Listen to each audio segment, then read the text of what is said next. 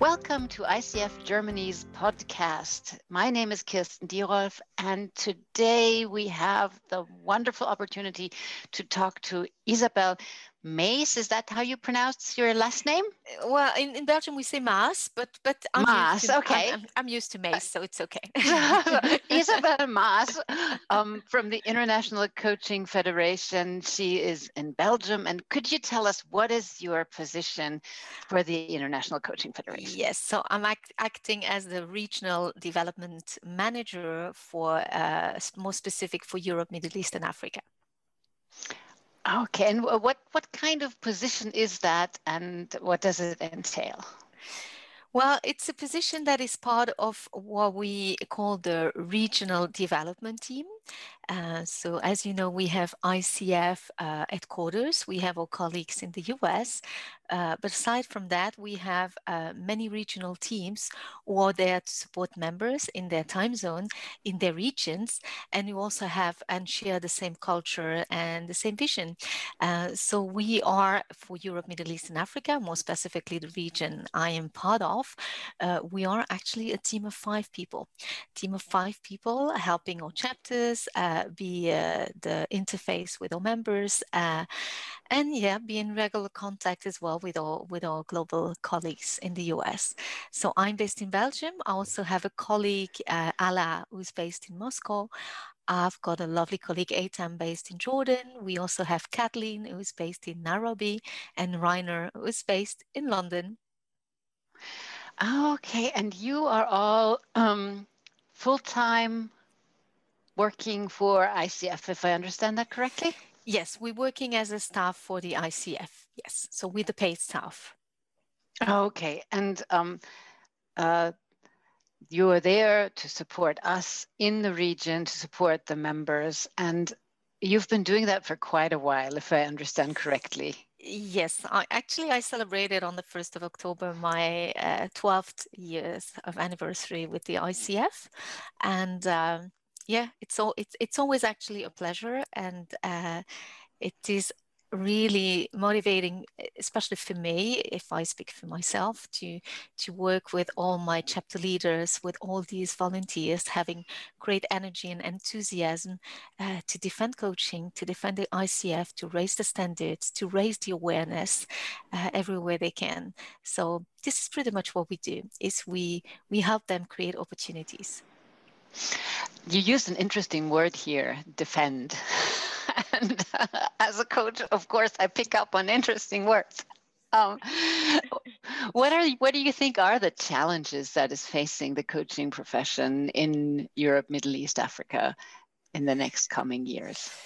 Well, uh, I think yes, and I, w- I would actually refer back to you know ICF is investing a lot in research, so we we do a lot of research uh, with PwC for the Glo- global coaching study or the client awareness studies, but we're also doing a lot with Human Capital Institute on building coaching cultures in organization. And I think if, if there is one thing that always comes back in any kind of research we're doing, is that one of the thread is all the coaches who are calling themselves coaches without being trained as such, mm-hmm. without following uh, a code of ethics, without following the set of competencies. So I think that's that that remains, and that's sometimes something that is coming back on and on again in this research. Oh wow, yeah, and um, I think it's very curious. I just saw the research from um, I think was PwC that a lot of coaches or a lot of companies now over 50% are looking for a credential when they are hiring a coach. And we had research done in Germany by the coaching magazine, I think, and they came up with the exact opposite numbers so that in Germany it tends to be a word of mouth. And I'm really curious as to look into what was this research because they're diametrically opposed results um, and of course, the ICF, the PwC um, research, it's much more hopeful um, to see that companies are really now looking for quality. Mm-hmm.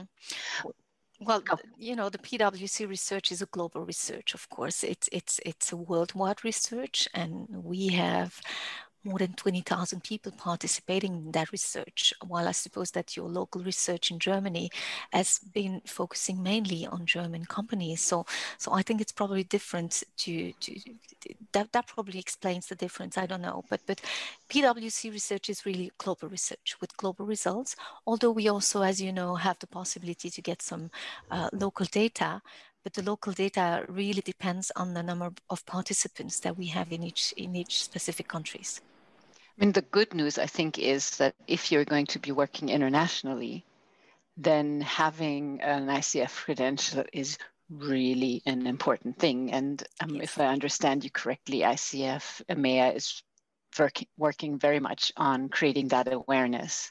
Yes, yes, we actually uh, hope and we try and we do our very best to create opportunities to uh, create partnerships even in germany. And, and you know kirsten is pretty new but but we really try and extend the awareness around coaching uh, also in the business world because we think these are the clients of coaching and and we have a big role to play in educating them and you know it, it's about educating them and it's about every single coach and every single credential coach uh, and every single ICF member that has this kind of role in explaining their clients why it is important and why they committed to that. And I think the more all members and credential members will do that, the more it will help educating the market. Mm-hmm. Mm-hmm. I mean, I, I just heard a story from a friend whose husband was coached in a big German company. And he was coached, and after the coaching, the coach said, Oh, okay, so now I'm going to tell your boss what we discussed. And I see the look on your face. I had the same look of, of oh my God on my face when I heard that story. And my friend looked and of course, this wasn't a credentialed coach, but it was one of the really important big names in Germany. And then we looked at each other, my friend and I said, we have no recourse. Had this been a credentialed coach with ICF, we could go and talk to him. We could say, listen, this is not according to our code of ethics. Could you maybe not do this again? And if it happens again, we could even go to the ethics board and go to our ethics commission. So we, we have ways of preventing these things from happening. I think that's like the big advantage of ICF. Absolutely. And I think it's an important message to bring to the clients. It, it's a kind of a guarantee for the clients that they have some kind of a recourse, that we have this independent review boards internationally as well. And, and I mean, I witnessed in 12 years, I witnessed cases where we really did some big actions. Uh, and so yeah, I mean, it's it's a guarantee for the client. Working with an ICF coach is a guarantee that they have a bid into a code of ethics, uh, that they are following a certain set of competencies, they've, that they've also gone, especially for the credential ones, into a rigorous process of training, of continuing education. You know, there's so many factors which I think we all have a responsibility as ICF members and credential members to, to play and show our clients. Mm-hmm.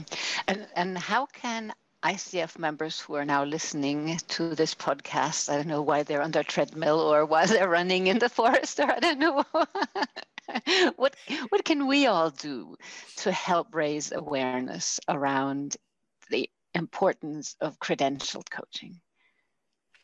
Well, I think first of all is to speak about it. Is um, I, I think, and, and I don't know, it's maybe, maybe it's cultural, but but I'm I, am i am feeling like in in in Europe sometimes we we are pretty shy and we are not showing off the fact that we are credentialed. So be proud about your achievement and explaining your clients what it took you to get there because getting an ICF credential is is not something that is easy.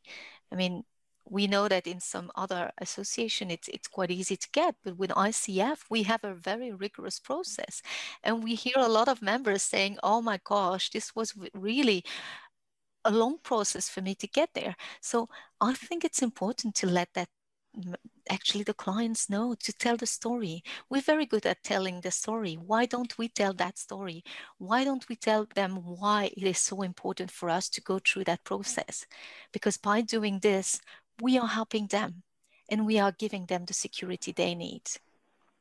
So this talking about our credential, what it took us to get the get the credential, and what benefits our clients have through the credential.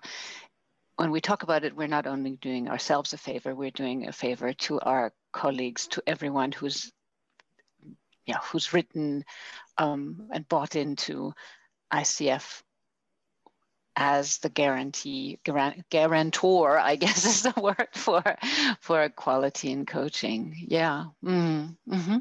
what other challenges and um, important areas of work do you foresee for the next year well of course we know that 2020 has been um, a special year.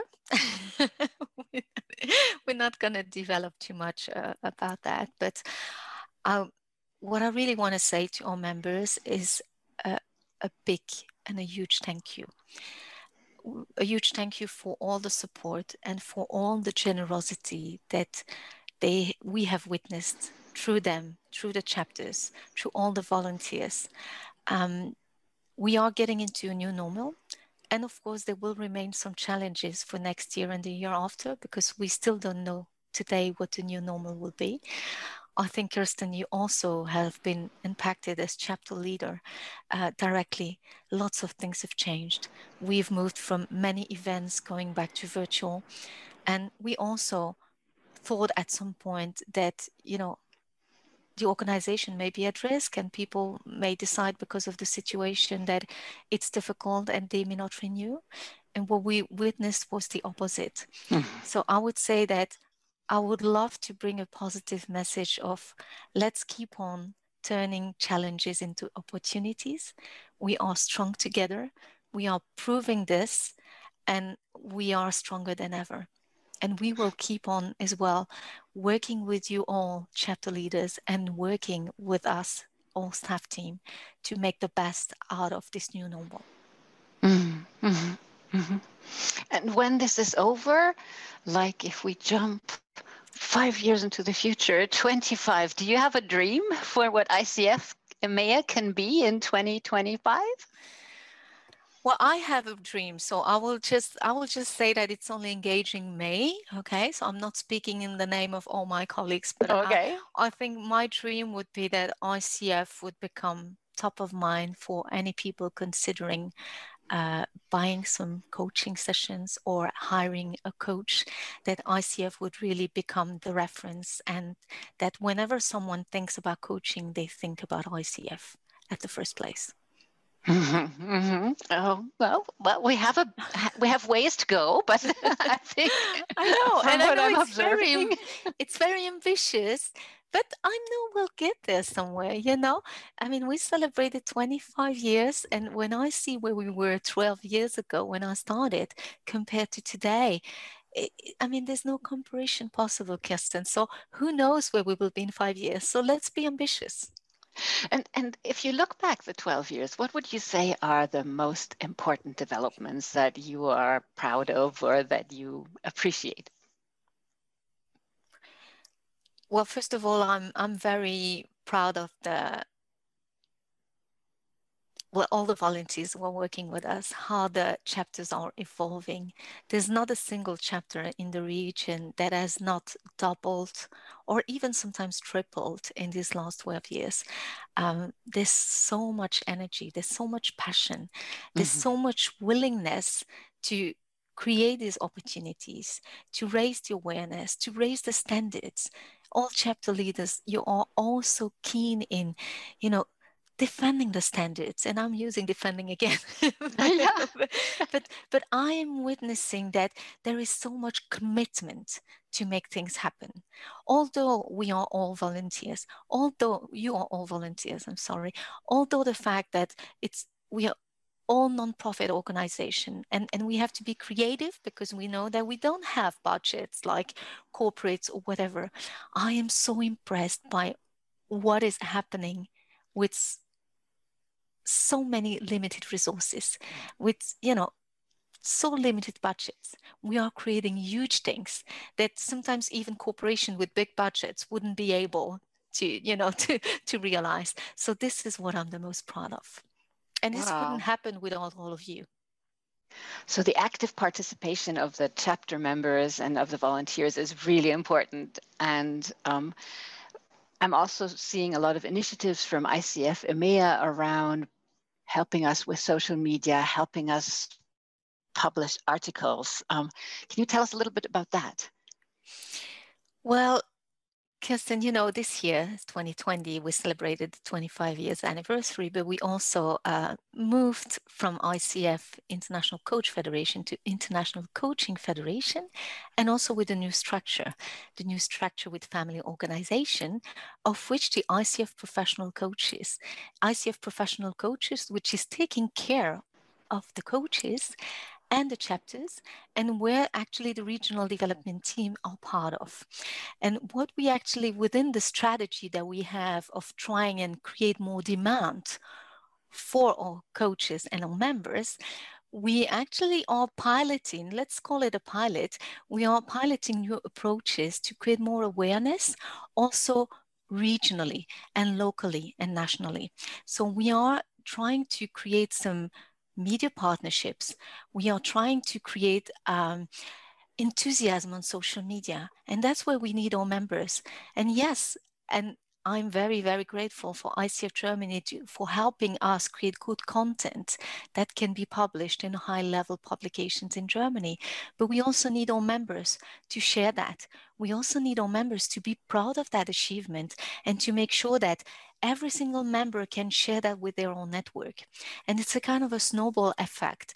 If everyone, you know, imagine that everyone's got like 10 people in their network or 100 people in their network. If all the members in Germany start sharing that with their own network, we are organically just reaching out to a couple of thousand people. Of course, if only chapters and only a, few volunteers are sharing it, it starts to become very difficult to bring a message. But again, if we are strong together and if we can all capitalize on the little initiatives that our budgets are affording to, to, to go for, then I think we can have a, a, nice ripple effect. And we also hope that by helping our chapters in developing more social media and being able to create advertising campaign and, and reach out to a bigger audience, this will all help on the long term for that strategy of influencing and creating demand. So I think that's where we can leave our listeners with. If you see a post of ICF, a post of um, ICF Germany, ICF International, that you really like. Of course, we don't want you to share just anything. We want you to be authentic, but that you really like, please comment under it. Even if you just comment, great job. It helps us share the good news um, and share it with your network. Uh, that would be very, very helpful to raise and using your word, defend the profession. Thank you, Isabel. Absolutely. Well, thank you, Kirsten, for this opportunity. Thank you all and wishing you all a great day. You too.